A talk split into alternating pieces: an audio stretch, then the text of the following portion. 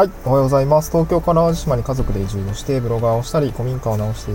直したりしている小場旦那です。この番組は地方移住や島暮らしの経験談と家族を養っていくために、田舎でできる仕事や稼ぎ方について試した結果をシェアする田舎移住ドキュメンタリーラジオです。えーと、おはようございます。えーとですね、淡路島は今日はですね、めちゃくちゃ雨降ってるんですけど、まあ、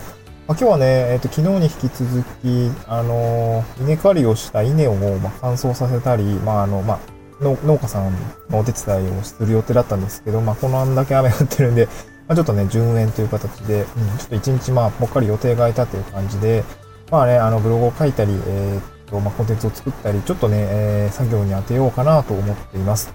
はい、今日はね、そんな内容なんですけども、今日のトークテーマですね、これはライフハック的な、まあ、よく考えればわかることなんですけども、子育て世帯が自分の時間を作る方法という形で、まあ、私が最近やっていることをご紹介したいなと思っています。うんと、まあ、その方法ですね、先に言っておくんですけども、えー、っと、一つ目、まあ、順序というんですかね、順序二つあって、一つが夜9時に寝る。二つ目が朝3時に起きる。で、そうなるとどうなるのかっていう話をですね、この二つやっていきたいと思うんですけど、まあ、夜9時に寝る。そして朝3時に起きる。これですね。はい。まあ、朝活と呼ばれているものですね。朝活と呼ばれているものです。まあ別に変わり映えがあるものではないんですけど、まあ、知ってるのと、やったことがあるだと、全然ね、その、なんて言うんでしょう、有用性みたいのが、あの、私もやってみて、えー、なんか、あ、想像し以上だなっていうところが今実感している次第でございますと。で、まあ、先にあれだな、ベネフィットみたいな話をするんですけど、朝3時に起きると何ができるのかっていうと、朝6時ぐらいまで作業できるんですね。朝3時に起きると朝6時ぐらいまで作業ができます。大体私、子供が6時過ぎぐらいにはね、起き出して、えっ、ー、と、ふにゃふにゃ言い出すんですよね。はい。今もう2歳なんですけど、うん。まあ、ふにゃふにゃ言い出してる。あーとかね。って、あ、もう起きたな、みたいな感じになるんで、まあ、そこからはもう朝ごはん作ったりしないといけないな、という感じなんですけど、まあ、大体朝6時ぐらいまでは大体起きてく、あの、起きてこないんですよね。うん。まあ、最近おねぼ、おねぼうさんだと7時前ぐらいまで、あの、起きてた、あの、寝てくれていたりするんですけど、まあ、なので、朝頑張るっていうのは非常に、あの、なんていうんですかね、えー、私としては、あなんていうんですか、子供がしっかり6時まで寝てくれてるんで、朝時間が取りやすいっていう感じですね。だいたい朝起きる時間っていうのが分かってくるんで、それまでは作業できるよねっていう話ですね。うん。で、朝3時に起きるとどうなるかっていうと、3時間ぐらいね、あの、時間確保できます。3時間確保で、あの好きなことが結構できるっていうことですね。うん。3時間あったら結構できると思うんですよね。あの、私の場合はその、SNS を運用したりとか、えー、記事を書いたりとか、あとは、まあこういうふうに音声、まあ、ちょっとね、部屋が近いからちょっと音声配信は取れないんだけども、えー、っと、まあ原稿を少し書き上げたりとか、うん、なんかちょっとサムネイルを作ったりとか、デザインをしたりっていうところで、まあ割と好きなこと、まああと、えっと、勉強したり、読書したりとかっていう時間を、まあ3時間もあると結構練習することができますね。うん。で、これ以前どうしていたのかっていうと、以前は、あの、夜活だったんですよ。夜活でした。うん。で、東京にいた頃は、えっと、まあ普通に、なんていうんですかね、出社とかもあったし、まあ在宅勤務、あの、辞める1年前はコロナのせいで、えー、在宅勤務1年間ずっとやってたんですけど、えー、っと、なので、まあ会社帰っ、まあ勤務終了後、会社の仕事が終わってから帰ってとかだと、もうまあ、定時で帰っても、まあ、6時半ぐらいに退社をして、7時半ぐらいに帰ってきて、ご飯食べてお風呂入るともう9時ぐらいなんですね。で、まあ、それとまあ結構割と早い方で、まあ、9時、ま、ぐらいにはね、もう娘、あの、子供と、あの、寝かしつけるじゃないですか。で、寝かしつけがうまくいけば、まあ、10時ぐらいには作業できるんですね。まあ、ちょっとぐずったりする こともあるんですけど、まあ、10時ぐらいから、あの活動ができるというような形になりますので、まあね、2時間ぐらいはできるかなと思う。さすがにね、日付をまたいでってなると、ちょっと翌日やっぱ、あのやっぱしんどくなる。朝6時ぐらいに起きてないといけないんで、まあ、6時間はちょっと寝たい。うん。で、じゃあ、睡眠時間は人によると思うんですけど、多分割と、私は睡眠時間短い方なのかなと思いますね。あの、6時間ぐらいあれば、まあ、なんとか異なれるかなという感じなんですけど、まあ、なので、12時には寝て、6時には起きるっていう感じだったんですよね。うん。これを、まあ、どうし、あのー、なんですか、夜、だから、夜活だとやっぱ疲れてるんですよね。パフォーマンスが全然出ない感じがあるし、まあ、あと、子供が寝つかない場合っていうのは、なんか、ちょっとイライラするじゃないですか。なんか、ああ、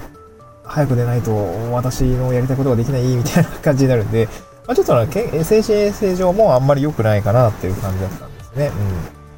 うん、そうなんですよ。で、なんでですかね、まあ、子供の都合に左右をされてしまうっていう感覚が出ちゃうと、なんか子供のことも、なんかこう、なんか子供に悪いじゃないですかね。なんか、あんたが寝ないから私がやりたいことできないんだ、みたいな感じになるのが、なんかすごい嫌で、うん、なんかこう、親としても、こう、なんかそういうのって良くないなと思う。多分態度とか顔に出ちゃうんだろうなと思いながら、うん。そう、一緒に仲良くしたいからね。子供とは。はい。言っても最近は嫌って言われて、その嫌われるんですけど、まあ、あの、まあ、そこでちょっと考え方を変えました。うん夜寝かしつけることに左右されるのではなくて、自分が朝早く起きればいい。まあ、だから自分のコントロールできる範囲内での、なんていうの、できることにシフトをしたんですよね。それは何だったかっていうと、私は朝早く起きるっていうことだったんですね。うん、朝3時に起きるかどうかは、あの、娘がどうこうしているか、あの、子供がどうこうしているかっていうのは特に関係ないんじゃないですか。子供も寝てるんで、自分が朝パッと起きればいいだけなんで、だからそっちの方がね、なんかこう、自分のコントロールできる範囲内のことなんで、別にストレスもないし、まあ、起きれなかったら起きれなかったら自分のせいなんで、まあ、それはしょうがねえかって感じになるんですよね。なんかそこはね、僕はなんか、あ、これって、うん。こうなんか朝早く起きて時間を確保するっていうことよりも、なんかね、その、ストレスが減ってたのかな？うん。なんかやりたいことがうまくできないっていうことのストレスが減りましたね。自分が起きればいいだけだから。うんそうなんですよね。で、そっちの方が良かったし、あと、あの、今回ちょっと合わせて聞きたいに、あの、ちょっとリンク概要欄に貼ってるんですけども、まあ、自分のパフォーマンスの出る時間帯っていつだろうね？みたいな話をしてます。まあ、在宅勤務1年やってみて分かったこと、パフォーマンスの出る時間帯の話っていうことをね、ちょっと概要欄に、まあ、合わせていきたいでリンク貼っておるんですけども、まあ、詳細はそっちに聞いてほしいんですが、私は朝方だったんですよね。うん。なんか、バイオリズムみたいなのが。えー、なんか、朝方だったんで、朝の方がパフォーマンス出る人間だったんですね。うん。で、なんかそうなった時には、やっぱ朝活ってすごい良かったなと思います。朝3時に起きると、